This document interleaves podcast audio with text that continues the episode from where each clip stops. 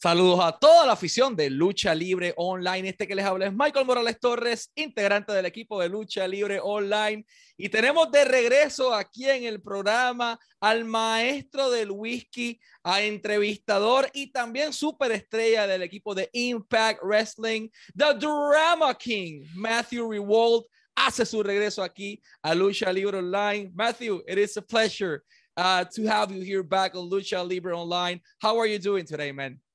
I'm doing pretty darn good. You're making me, man. I, I got to pick up Spanish, man. Uh, between between having a Hispanic wife and just you know the amount it's spoken in this country and around the world, man. I, I, I got to get on it. But thank you for so much for that great welcome. And did I see you had a glass there? I did. Did you did you do that just for me? I did. No, not because I'm a functional alcoholic. I did. Bravo, man. Uh, we'd love you love to have you here. The first time we did i had the opportunity to speak with you you were on the other side of the fence. The second time we had the opportunity to speak with you you were on the limbo. And now the third time matthew Rehwoldt is home. Matthew Rehwoldt the drama king is on impact wrestling. So how did that happen? Who reached out to you? And how do you felt knowing that impact wrestling one of the main pro wrestling companies in the world was bring you know was uh, granting you an opportunity to be a part of the roster well i mean it, was outstanding and like, like you said, the, the last time we spoke, it was in that limbo time. I, I had just been uh, released from WWE, and during a time that was uncertain, not only for myself, but and not only for wrestling, but the whole you know world at large. It was a very uncertain year, so I spent a lot of time, you know, figuring things out, seeing where I wanted to go, and um, reaching out to different, you know, different avenues and also exploring different avenues myself. Obviously, I've talked about it before. I've done I'm doing podcasts and Twitch streaming, all kinds of stuff. But uh, I spoke out, reached out to a couple of friends of mine in Impact Wrestling, notably people like Sami Callihan and Eric Young, who were two good friends of mine, and uh, always always were guys who, who spoke very highly of me and like we had a great relationship so of course they put in put in the good word and just a lot of back and forth and then eventually this you know, homecoming tournament came up, and and you know the the ideas started brewing. I'm like, well, there's the virtuosa Deonna Purrazzo here, who's uh, this very proper, incredible athlete, kind of very walking on air sort of thing. And we're like, that's that's kind of what the drama king is too in his own way, right? And so it seemed the timing and marriage of both style and and time, of course, uh, worked out really well. And so it, it just so happened to work out. And I loved it because that homecoming was the first uh, outside of Slammiversary, first set of like impact arena tapings that had a live audience once again. It was such a fortuitous time to be brought in, and I couldn't have walked into a better locker room and vibe and atmosphere. And since then, it's just been kicking off. Interviewer, actor, performer, singer, wrestler, whiskey taster all have one thing in common, and that's, you know, people. They enjoy having the reaction of the crowd.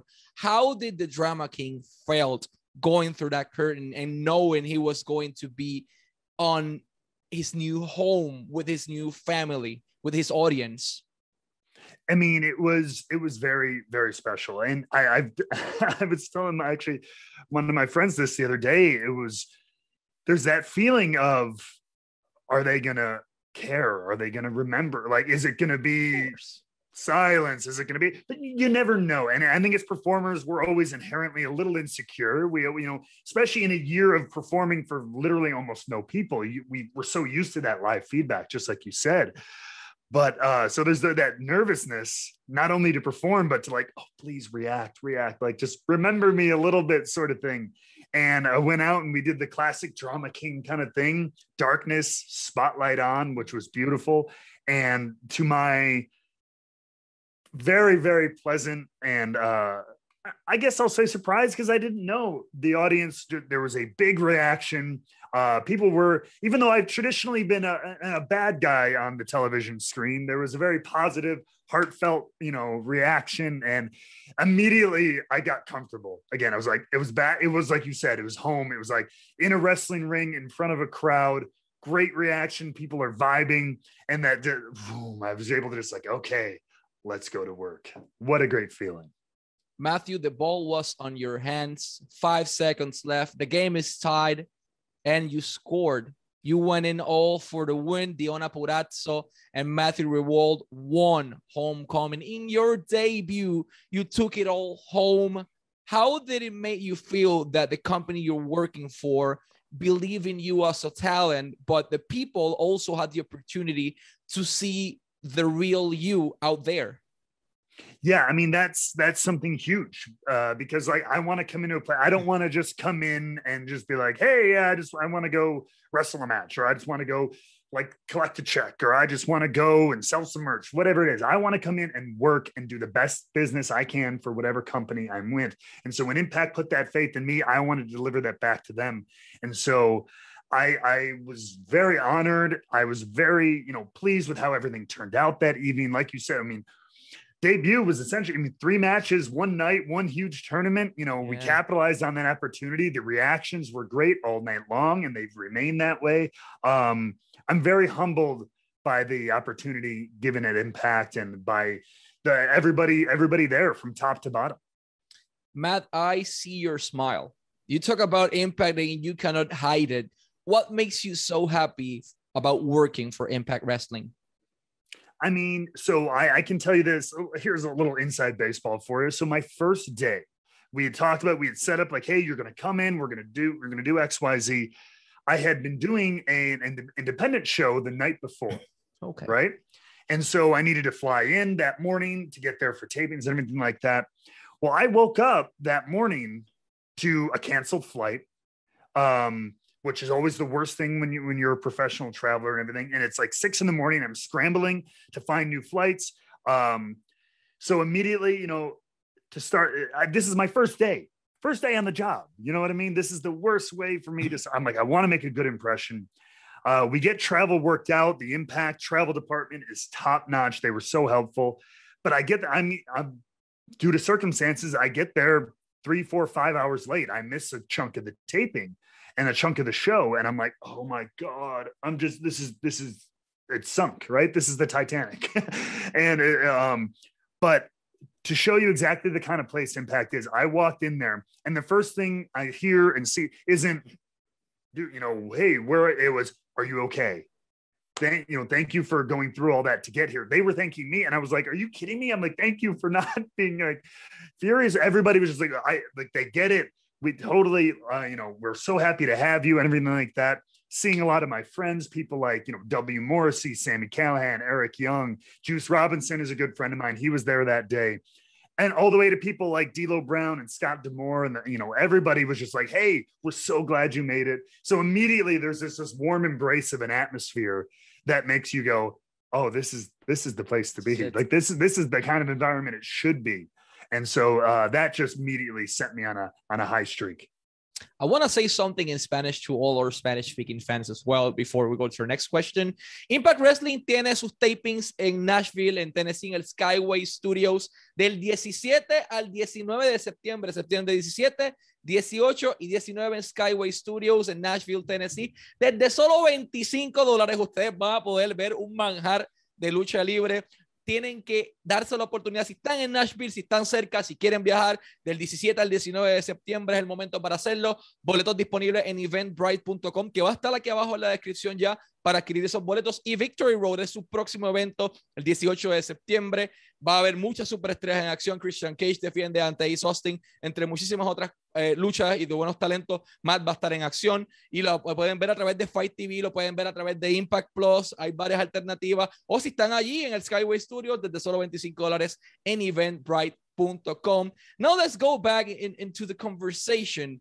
You were on another, you know, a different environment. People consider it a toxic environment. Uh, people consider it a good environment. Like it depends on who you talk to about it. But you enter into a new chapter uh, of your career, and you know everyone was so happy to see you there. Everyone was so happy to have you as part of the roster, as their as their partner.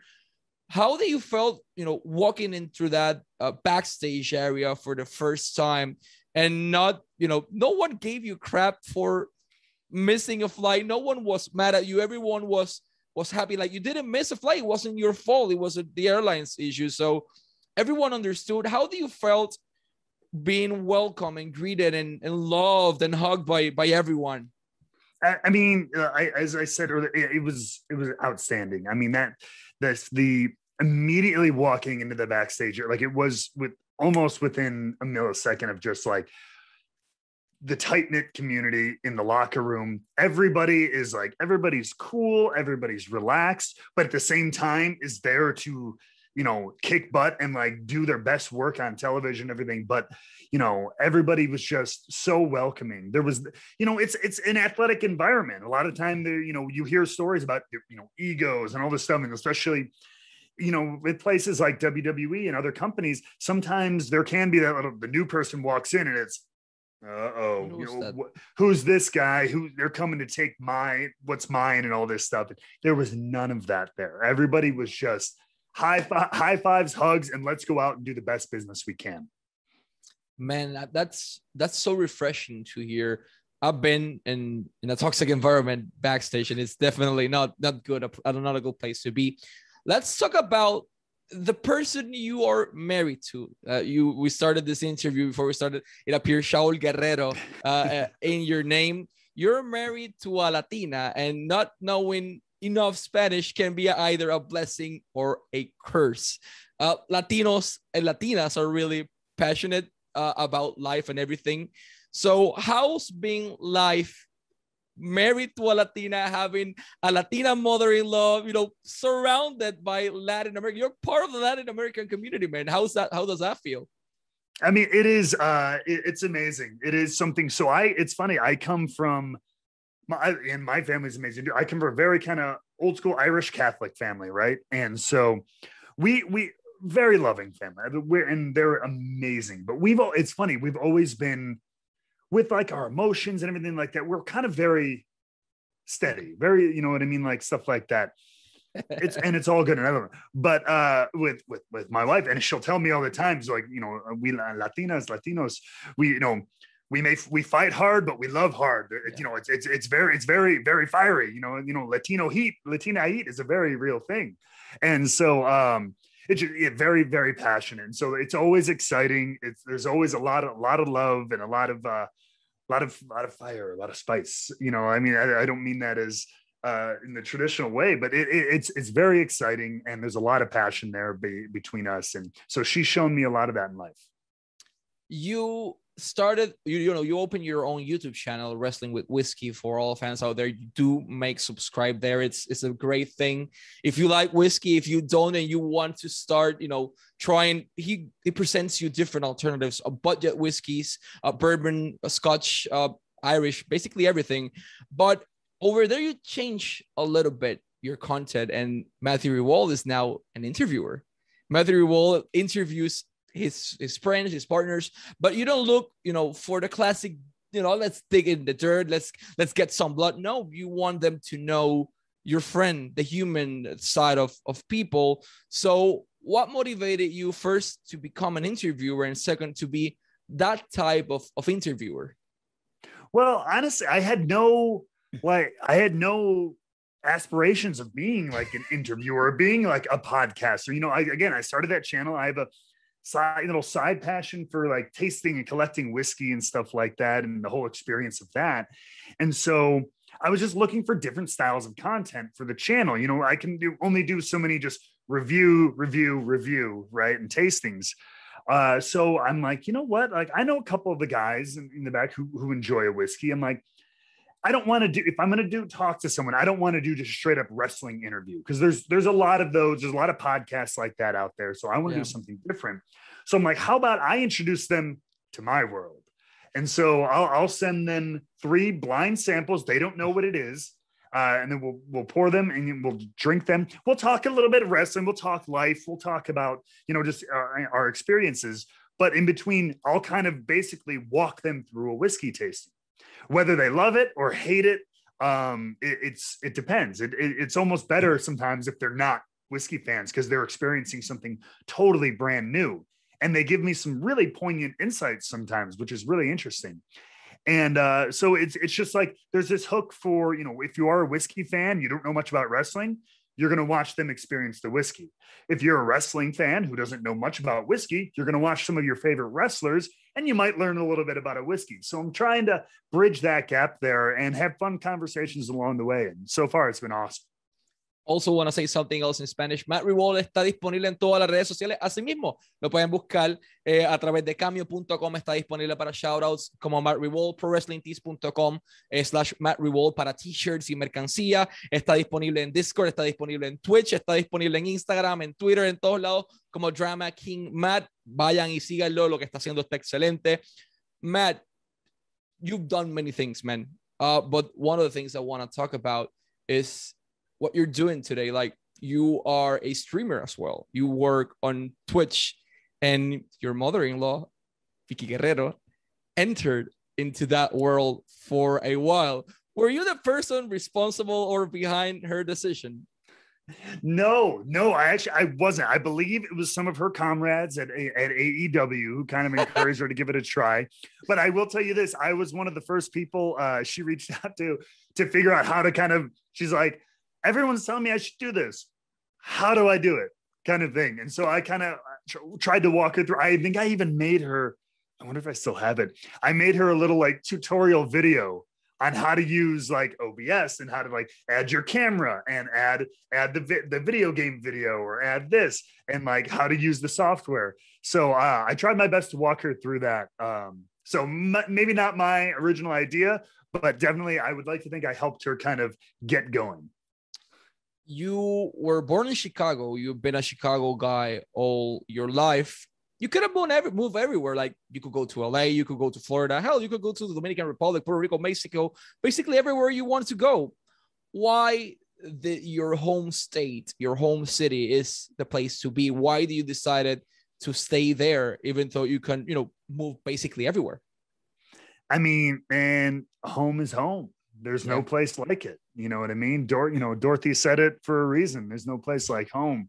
Um, and it really like, yeah, I lived in Florida for a long time, you know, with NXT and all that stuff.